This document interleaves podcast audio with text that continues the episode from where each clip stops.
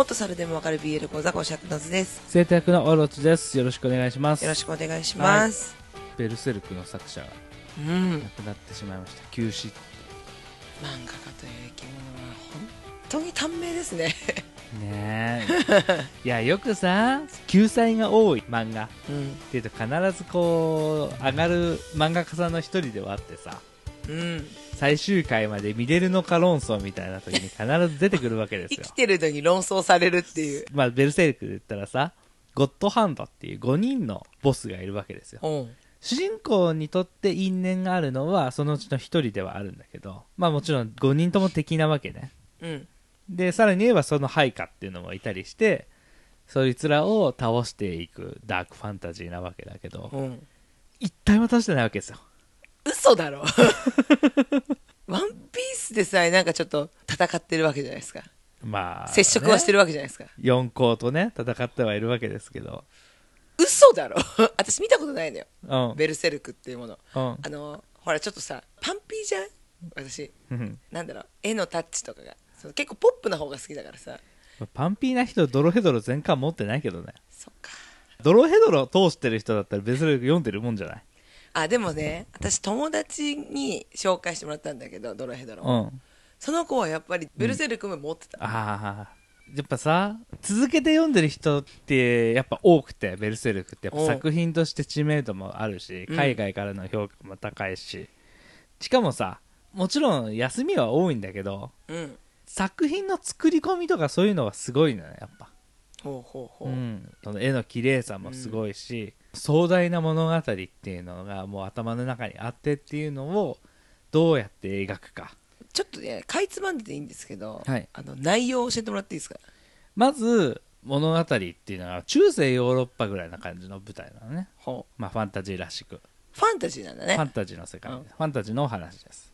ただ夢と魔法ではなくてもう闇と絶望しかないわけ。で すおかしいなもうそのファンタジーの世界のゴブリンとかさうん。トロールとかおさうおうよくそういう魔物たちに人間はなすすべもなくもう蹂躙されてるわけ。蹂躙されてるんですか？そう。もう女子供なんていう弱い生き物はもう犯され殺されみたいな。化け物に侵されるんですか？そんな中背丈以上もあるようなバカでかい剣を持った大男がその怪物たちをもうバッタバッタとなぎ倒していくわけ。なるほど。そう。それが主人公。それが主人公ガッツ。ただその主人公もあのた名ありがとう。ガッツって。かわいい。やんちゃ坊主みたいあのやめて本人すごいシリアスなテンションだから。な だって可愛くない？ガッツなんかほっぺに絆創膏あってそうじゃん。人差し指で鼻こするやつでしょ。そうそう。へんっつって。ガッツくんって言って帽子あの逆さまなの。あの違う違う。コロコロコミックに載ってねえから。ヒヒヒって。でガッツも例えば「ありがとう」って言って駆け寄った人に「触るな!」って言ったりもうちょっとこう闇があるわけ。なるほど。ゴルゴじゃん。なんでそうなったのかみたいなところから急に過去に戻るわけね。そこまでも、まあ、結構話は進んでたんだけどその少年時代みたいなところから始まってい過去編なんだね。そう。そのガッツっていう男がその大きな剣を持って魔物たちを倒して回るようになった経緯っていうのが語られるんだけどそこからの書き込みがものすごくて、あまあ、黄金時代なんて言われるんだけどねそのうん。ガッツのいた頃のその鷹の段っていうのがあって、その鷹の段がこう成り上がっていく。ただのこう雇われ傭兵だったところから国の指定の軍団はい。に駆け上がるまでの話が描かれるんだけど、まあ、そこでのかけがえのない仲間とのこう別れとかそういうのがあって、うん。今のガッツができたっていうのがあってそこはまあ実際読んでみてっていう感じなんだけど、まあ精細な状況を描くし、まあ、もちろんすっげえグロいんだけどグロいの中にも美しいがあったりすごいね、あのー独特な世界だったのね。まあ何より画力がすごかった。うんうんうん。そう。で作中もさその鷹の段でまあ恋人ができるわけねガッツは。ガッツくんにも。ガッツくんにも恋人ができるわけ。あんなトゲトゲしいガッツくんにも。そう。ただその恋人が、まあ、とあることをきっかけにもうコミュニケーションが取れないぐらい心を病んでしまったね。あらららら。その女の子が言葉を発するようになったわけですよ。はやっとここからこういろいろいい兆しが見えてくるっていうところがこうあって物語も進んでっていうのもああって雲行きが怪しい。こっからだったんですよ。てかあそえそこで終わっちゃってんの？そう。まあ要は敵を倒すにはこの女の子がそばにいたら危ないわけ、まあそうだね、うん。女の子戦闘力なしでしょ？そう。本当はねあった人なんだけどまあその心病んじゃって戦えない状況だしでまあとあることをきっかけにずっとその魔物たちファンタジーの世界の魔物たちに襲われ続けるわけ。ガッツもその女の子も。その2人っていうのはその襲われ続ける境遇にあってその子を守りながらでは戦えないって言って妖精の森っていうのがあってそこにかくまってもらうことにする妖精のとこには来ないんだ魔物。そう。すごい魔力を持ってるからその妖精の王に助けてもらおうっていう。ほうほう。ほでそこにたどり着いたわけ。すごい長い時間かけて、うん。なんとかいろんな敵も襲ってくる敵も倒しながらなんとかそこまで行って、まあ、本来の目的として預けたところで満を持してゴッドハンドたちと戦いに行くっていうところだったんだけどここで終わりですっていうね。うマジか。結構あれなんだって。実はその関係者の人の中には、まあ、内容が内容だからさどうなるんだろうっていう。まずそのゴッドハンドなんて正直人間の力で倒せる力ではないわけですよ、もう神だからね。うん。まあ、神を模したものっていう感じなんだけどうん。まあおおよそ倒せるわけではないんだけどそれでも作者の中には最終回まで構想があってでそれはハッピーエンドですっていうのも表出しじゃなくて本当に関係者の中でうん。世間話的なものでそれは公表してたんだって。そうなんかそれ聞いちゃうとさ作者も無念だろうなとも思うし。ただまあ作者の無念を思う以上に一読者としてマジで最終回まで見たかったって思った。ショックだった。いやいや星野源とガッキーの結婚の次の日だったけど心の揺れ動き比じゃねえなって思った。すごい週だねああちょっとねいろいろあったね。であれだよねメールをいただいたんだよね。あはい。メールをいただいてます。はい。はい。えっ、と読む？ギノさんからうん。いただいてます。私読んでいいですか？あいやいやいやはい。お願いします。おとさんおろしさんこんばんは。スピットサウンドラジオの雑用担当のギノです。いやいやいや。何言ってんですか？はい。元猿でもわかる BL 講座第58回を拝聴しました。ありがとうございますというか拝聴しまくっております。マジっすか？ありがとうございます。マジっすか？ありがとうございます。麦ちゃんを褒めていただきありがとうございます。大変嬉しいです。麦ちゃんと呼んでもらったので大丈夫です。麦ちゃんも喜んでいました。本当ありがとうございます。そして麦ちゃんの素の部分が出てきているというのをお聞きして確かにそうだと改めて実感しました。今回配信の巨人族の花嫁編ではそれがよくわかる感じです。BL 愛がひしひしと伝わってきます空気が柔らかくなってきていると評していただき相方として非常に嬉しいです。ポッドキャスター冥利につきます。あと本編でオロスさんがジャンプは編集長が変わって終わらせてくれるようになったというのをお聞きしてすごく風に落ちました。ありがとうございます。北斗の拳はラオウが死んでもずるずると続けていたのに なんで鬼滅の刃は人気絶頂期で終わることができたのかよく編集部が許したなと思っていたんですよ。ではまたですスピットサウンドラジオ昨日よりということでね。はいありがとうございます。ありがとうございます。気にかけていただいて。いつもありがとうございます。ありがとうございます。ちょっとねそのメールをいただいたのもあってはい。まあベルセルクの作者のこともあったりして、うん。少年ジャンプまあベルセルクは少年ジャンプじゃないんだけどそうだね。ヤングアニマルだけどね。まあジャンプの話がメールの中で出たっていうのがあって、うん。少年ジャンプといえばやっぱあの BL の方にとっても必修科目じゃないですか。私はそう思ってるんですけどね、はい。わかんない。世の中には許せない人もいるかもしれないからさ。ジャンプ読者の中に BL として扱うことを許せない人は少なからずいると思うけど BL 女子の中で少年ジャンプを悪く思ってる人はいないと思うよ、だといいな。私の周りにはまあいないけどね。うん、でギノさんからの話でさその編集が変わったってまあちょっとこの間話をはい。軽まとめくしたんだの回でね。けど、うん。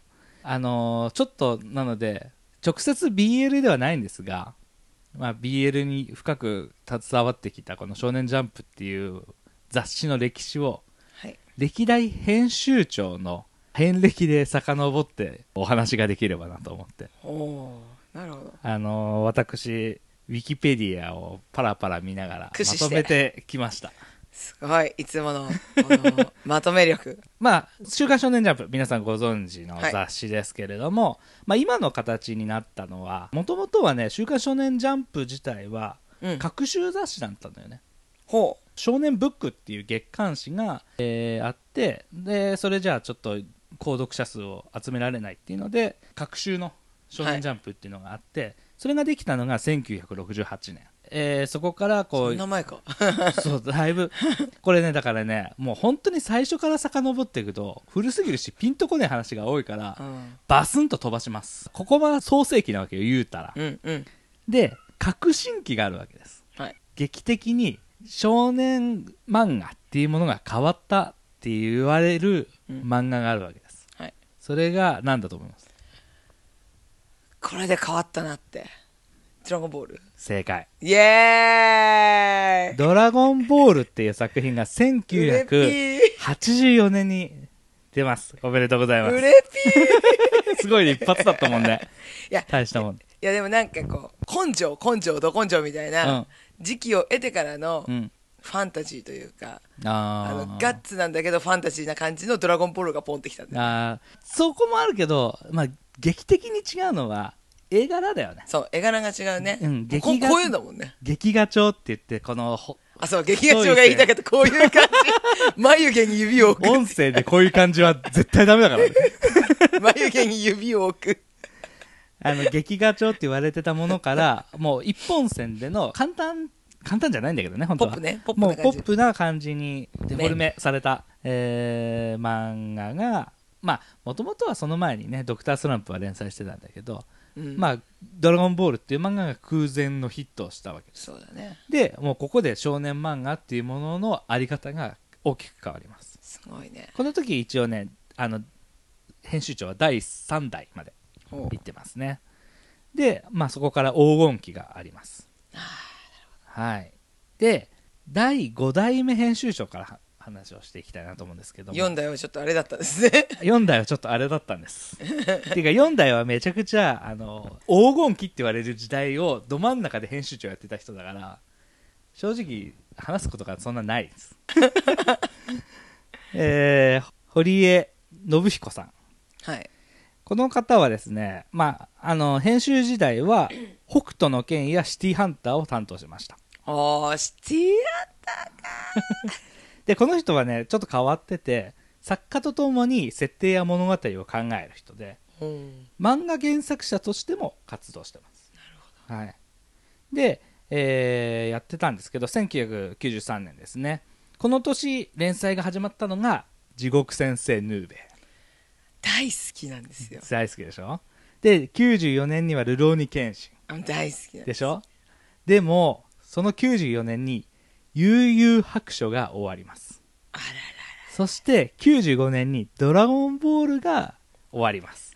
らら、もうでかすぎる。ここまでのその黄金期っていうものを支えていたビッグヒットが立て続けに終了して発行部数がめちゃくちゃ下がるんですよ。はあ。で今まで上り調子だったのが下がったっていうのがものすごいここでこうなんていうの責任を負われてしまってこの人はたった3年で編集を下ろされてしまいます。えー、しょうがないよね。しょうがない。ただねちょっとねさっき言った4代うん。の編集長の人が本当はこの後に次ぐ6代の人が本当は編集長やる予定だったの。会社としてもそこはあったのに無理やりこの人に変えてたの。はちゃぶ台返しなんて言われるんですけど。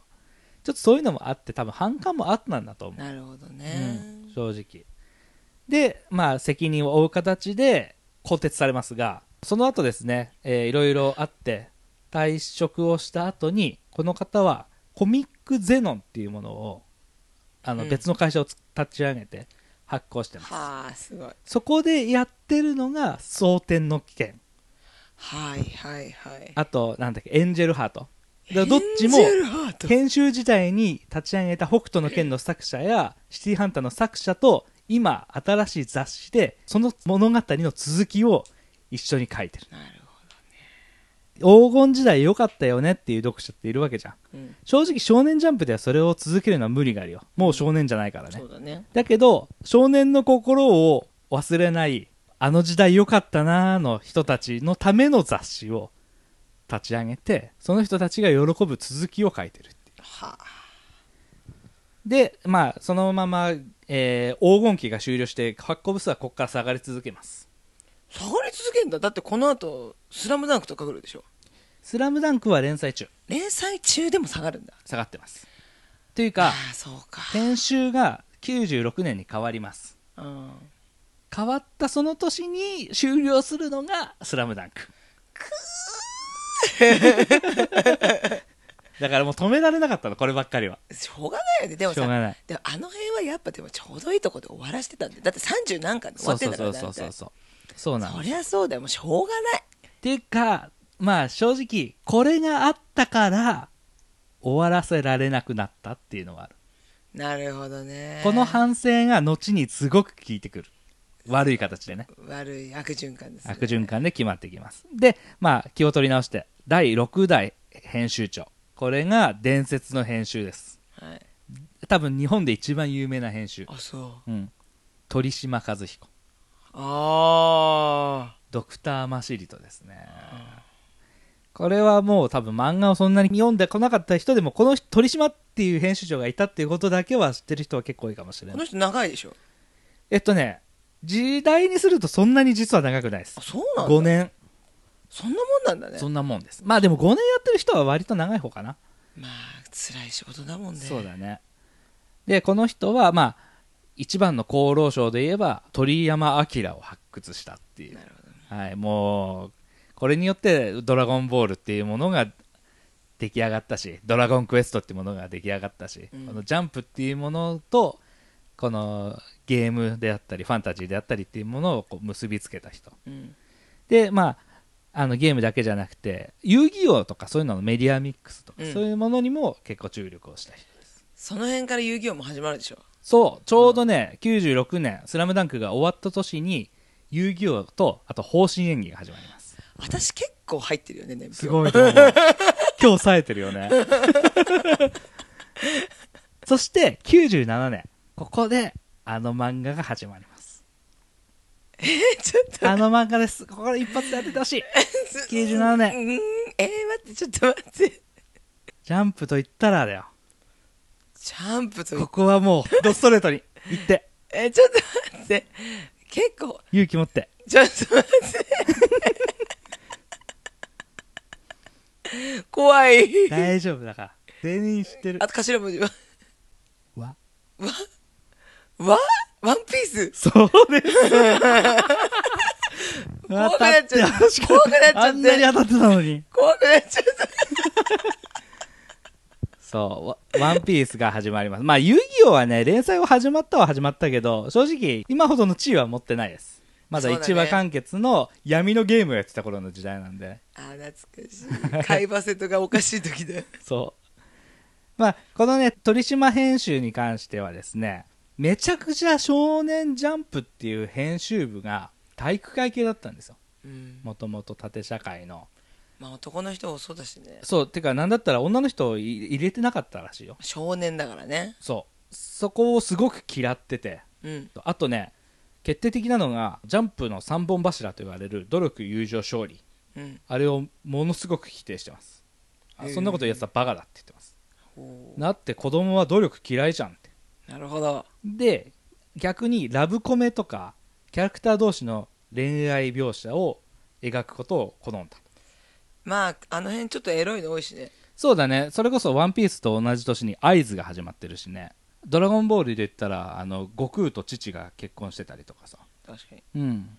もうちょっとするとあれだよ。いちご100%がえっとね、一応100%はもうちょっと後。ええ 残念ながら。いちご100%こそすごい恋愛だらけだったけどなまあね。そう。まあちょっと後です。で、ストーリーに口を出す編集は二流って言ってます。前回の5代の編集のあり方に関しては全否定してます。バチバチです、ここの5と6は。あ5本当に邪魔だったと思うんだよ。鳥島からするとー。そうだね、うん。で、えーまあ、編集長を終えて、まあ、集英社の専務取締役を経て白戦社の代表取締役会長を今務めてます。白戦車といえばベルセルクのの作者のいたヤングアニマルと。そここにつながるわけです。私少女漫画だと思った少女漫画もやってるよ。花と夢。そうでしょ、うん。私白戦車っていうとやっぱ少女漫画のイメージが強くて。まあガラスの仮面とかね。とか私大好きなオーラン高校ホスト部とそうそうそうかその辺のイメージだからそうなんだね。でも似てるんだよだから。あの集英社と白戦社っていうのは連載が続いて人気が出ると長期連載をするっていうところでは似てるんです。似てた。うん。オーランはもうちょっと短くできた。あの引き伸ばしがち。わかる。出版社ですね。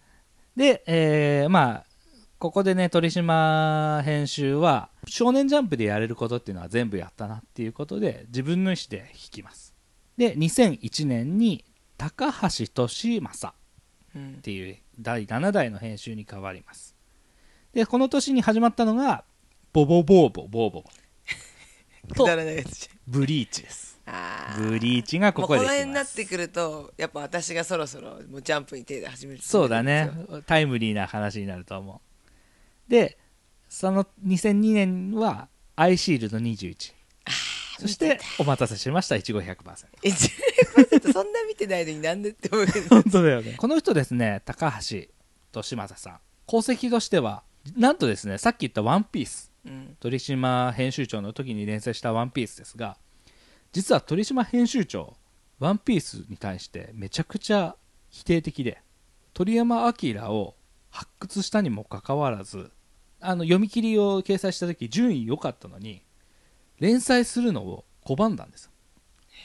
主人公が腕伸びるなんて子供憧れないでしょ、でもさ私今ねちょっと性格悪いからさ、うん。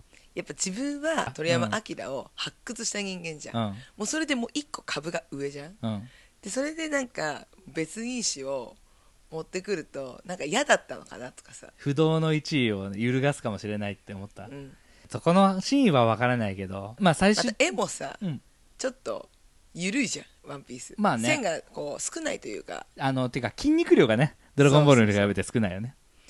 だからまあ好みはあったのかもねそかもしれない。の当時の、うん。うん、ただその否定していた鳥島編集を副編集長時代にもう強く説得をして連載にこぎつけた人です。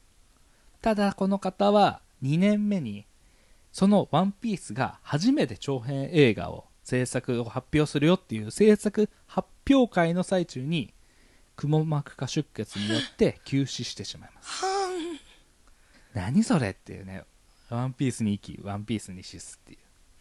ははん。そしてこの辺りからもうジャンプが冬の時代が始まります。えこっから結構始まるのにね。そう。でもまあでも、まあ、終わりが悪いやつが多いんだよな。そうなんですよ。ワンピースからブリーチも始まって。ナルトも始まるよその後ナルトももう始まってますね。うん。1999年にナルトが始まってます。人気作自体は始まってるんだけど人気作品しか読者がいないっていう。まあこの辺からほらあるよ「週刊少年ワンピース」なんて言われるようになってくるわけうですよ、んわかるわかうるわかる、ん、でこの冬の時代の真っ只中にいたのが茨城正彦第8代編集長。この方は編集時代は主にギャグ漫画を担当した人ですね。うんでこれまでの編集長っていうのはわりかし重視してたのがキャラクターうん。絵柄っていうところを重視してたんですが、えーそれよりも、えーギャグやストーリーを重視した人。うん。えーこの時に始まったのが2003年からこの人はやってます。2003年で、えー実際には2004年の第1号なんだけど第1号って2003年の12月に発行されるからここでは2003年で紹介させてもらうんですがデスノート。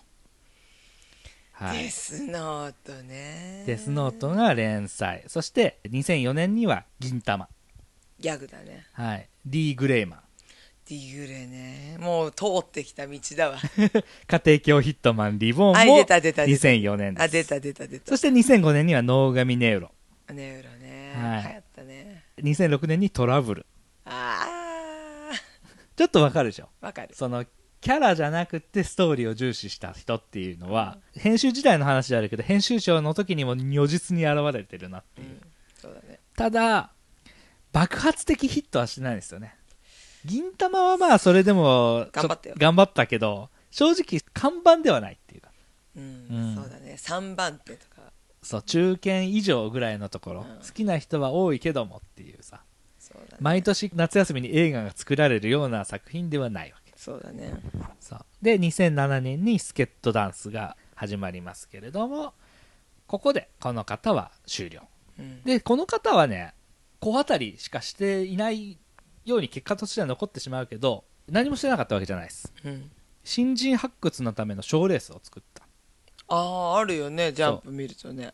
まあもともとちょっとあったりはしたんだけどそれをもうちょっと大掛かりにしたり区別したりとか、えー。そういうのを、えーやって新たな作家をあの作る環境を作った。まあ必要だよねあの時代には。そだってもさそのワンピースがまあ一番にいてさう、うん。で次は、まあ、銀玉ナルトってまだいるわけだけどさ、うん、ここがいなくなったらもうジャンプなくなっちゃうわけじゃん。そやっぱ次の世代を見つけるっていう意味ではやっぱそのまず場を用意しなきゃっていうのはすごく大事なことだっただろうね。う、ね、持ち込みを待ってるんじゃなくて賞レースにすることで報酬を与える。うん。さらに今まで以上に人を集めるっていうことに力を入れて、なおかつ、まあ、編集長を辞めた経緯としてはジャンプスクエアを立ち上げたんだこの人。うんで同時にジャンプスクエアの編集長もやってたから、そっちに専念するために抜けたっていうなる感じほどね。うん、次の世代の編集長にそうそうそうそう。継いだんだねより、まあ、環境づくりをできるようにっていうので動いた人。ジャンプスクエアこそさちょっと新人そうだね。の習慣がメインじゃん、うん。あのあれが。だからそっちでサポートしようっていうのはなんかすごくなんか大黒柱みたいな感じだね。そうだね。結構だから手厚いというか功績は結構高い気がする。そうだね。うん、で次が9代佐々木久志。うんこの人はね「バクマン」に出てきた編集長で顔が出てるからわりかし有名かもしれない、バクマンでうん、面白いから連載される。当然のことだ。みたいな、うん。確か言ってた人ですね。でこの人はね「ルローニケンシン」を連載開始から終了まで担当した人です、えー2008年から始まったのでいくと「ヌラリヒョンの孫」あトリコ。そしてバクマン。で2009年にはメダカボックスと黒子のバスケーもうヒット作だよねみんなね。ヒット作ではあるんですが実は一番冬の時代です。うんまあわかるよ。あのねなんかそこまでポンっていかないっていうね。本当にこうそのまさにこうあたりっていうところ。うん。でねちょっと調べたんですがこの人在任中に36作品が新連載として出てる。うん。そのうちの25作品が1年未満に終了してます。つら。結構きつかったと思う。てかさっき第5代編集があの部数減少によって更迭されたって言ったじゃん。うん。その時の3年とこの佐々木久志は同じ3年しか編集長やってないです。ね。ただこの1年未満に終わってしまった25作品のうちには後に人気作品を生み出した漫画家さんが何人かいらっしゃいます。うん。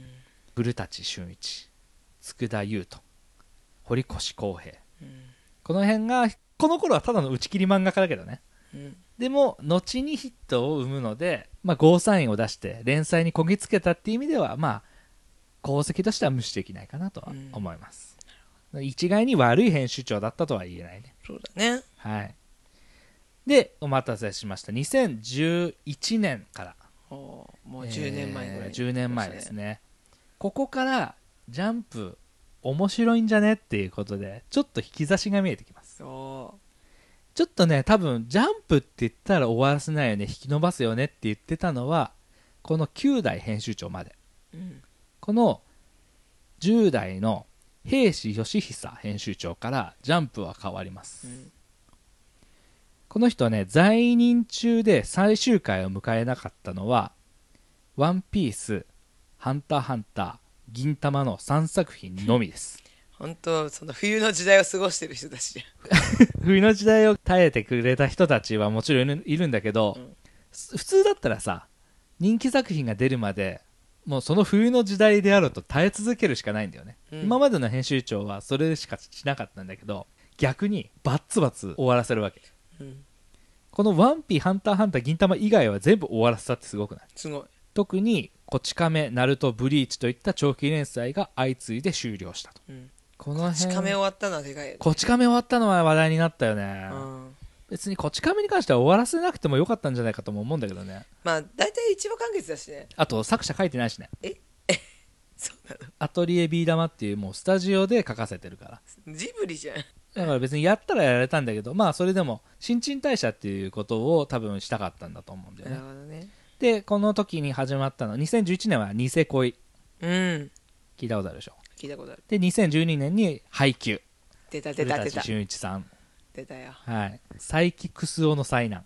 うん。これも映画にあったでしたね。うん。で暗殺教室。ああ流行った流行った。はい。でここで2012年にリボーンバクマンヌラリヒョンの孫が終了します。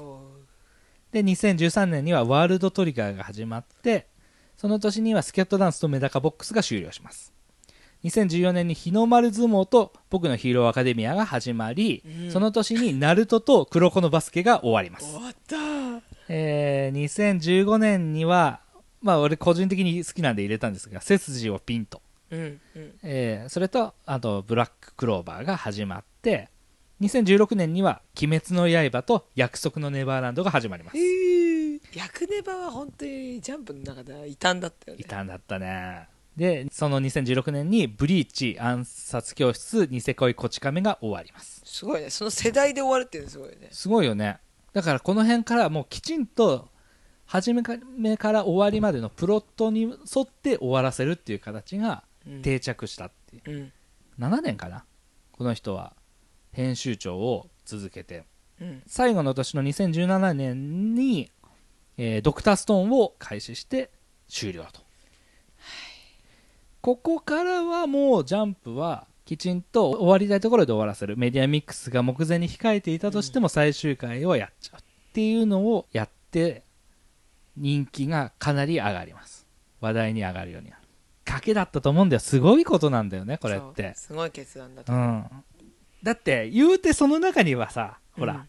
アクタージュみたいなパターンもあるわけですよ。えー、怖いよ。どう考えてもここから看板とまではいかなくても中堅以上にはなる漫画だったものが見越して最終回他の人気漫画終わらせたら一緒に終わっちゃうってさ。そんな辛いことはないわけですよ。やだ終わりだったねアクタージュは。ね。だからそこのギャンブルももちろんありつつもまあこの兵士編集長は賭けに勝ったと。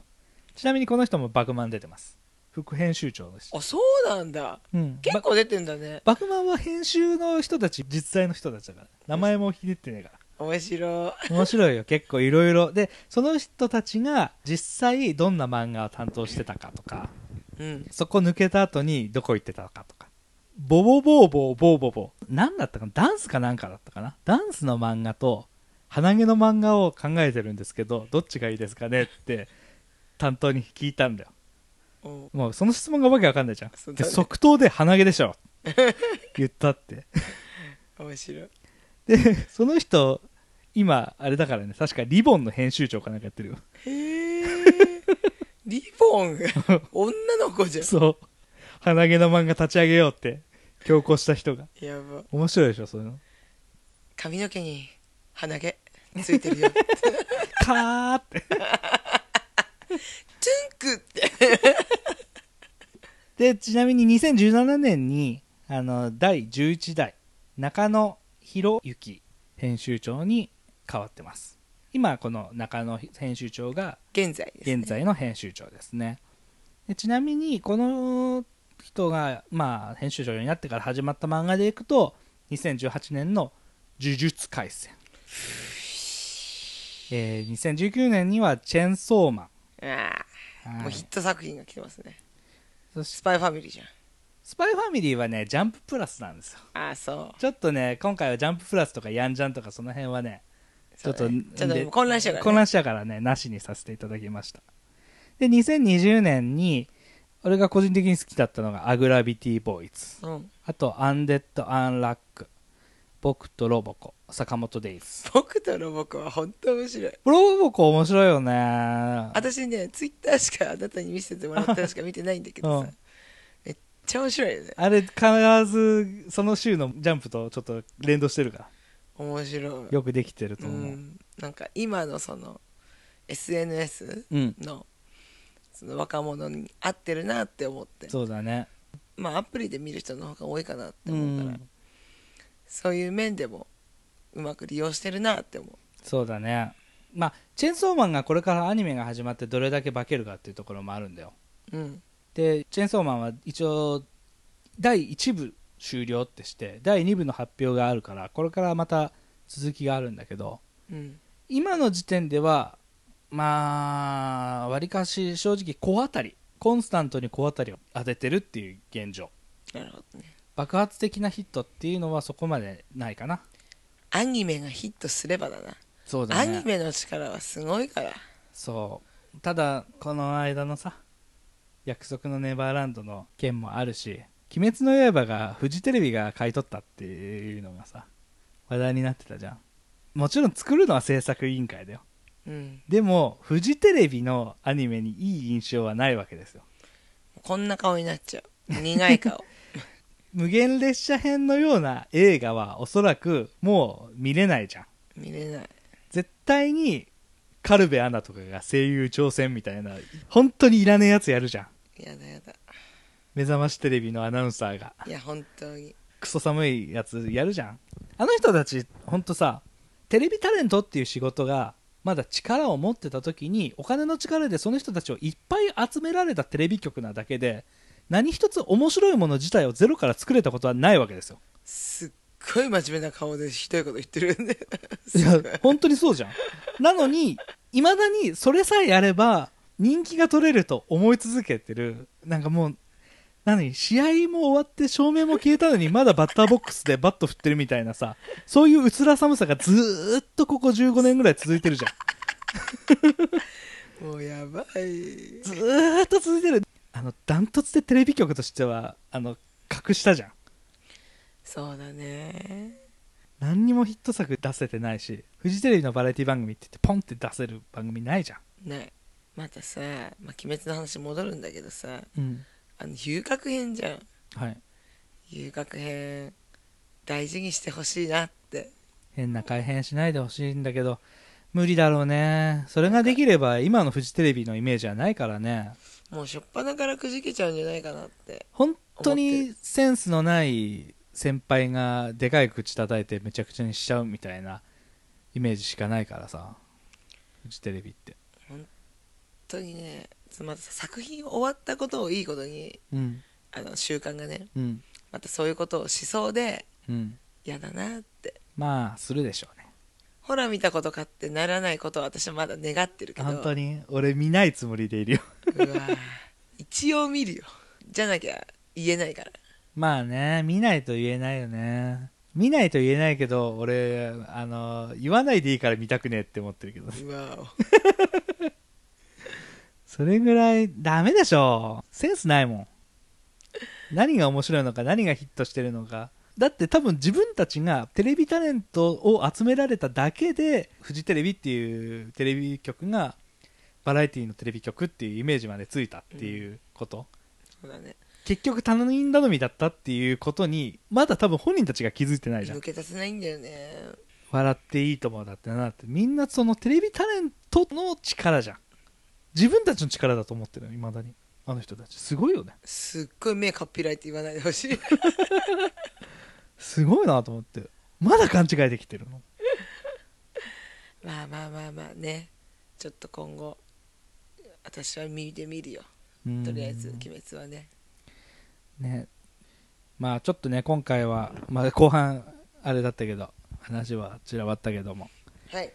そんな感じでちょっとジャンプの歴史を編集長っていう目線からちょっと絞って紹介をさせていただきましたはい。まあねまだまだジャンプっていうとなかなか終わらせてくれない雑誌っていうイメージは正直持ってる人もいるし、そこで離れた人からするとそこで止まってるところもあるんだけど、うん。その2010年超えて2011年から編集長が変わってまあきちんと終わらせるべくタイミングでうん。終わらせる雑誌になってきたっていうのがあって、まあ、あくまでこれはコンスタントにヒット作品が生まれ続けてる状況だからできることでうん。また冬の時代を迎えた時にどう乗り越えるのかうん。ただ耐えるを続けるのかうん。一手に打って出る編集長なのかそれによってまた大きく変わると思うしそうだね。この今やってる中野編集長ももうすぐ終わるんじゃないかなと思うんだよ。まあやってるもん人ね気的には、うん。長くてやっぱ5年とかそれぐらいで終わる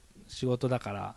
だから今度また新しい編集長になった時に大きく色が変わるのか否かっていうところも見ていきたいなとは思うんだけど、はい。こうやってねちょっと漫画1個で見ても長いストーリーだけどジャンプ編集で見てもちょっと大河ドラマみたいなね 歴史を感じるようなところがあったりしてそうですね。興味持ったら調べてもらえるとはい。あの思いがけずこうこことここがこうつながるのかみたいなのは好きな人にはたまらないと思うからそうだね。もしよかったらまた見てみてください。はい。はいそんな感じで今日は終わりたいと思います。聞いてくださってありがとうございました。ありがとうございました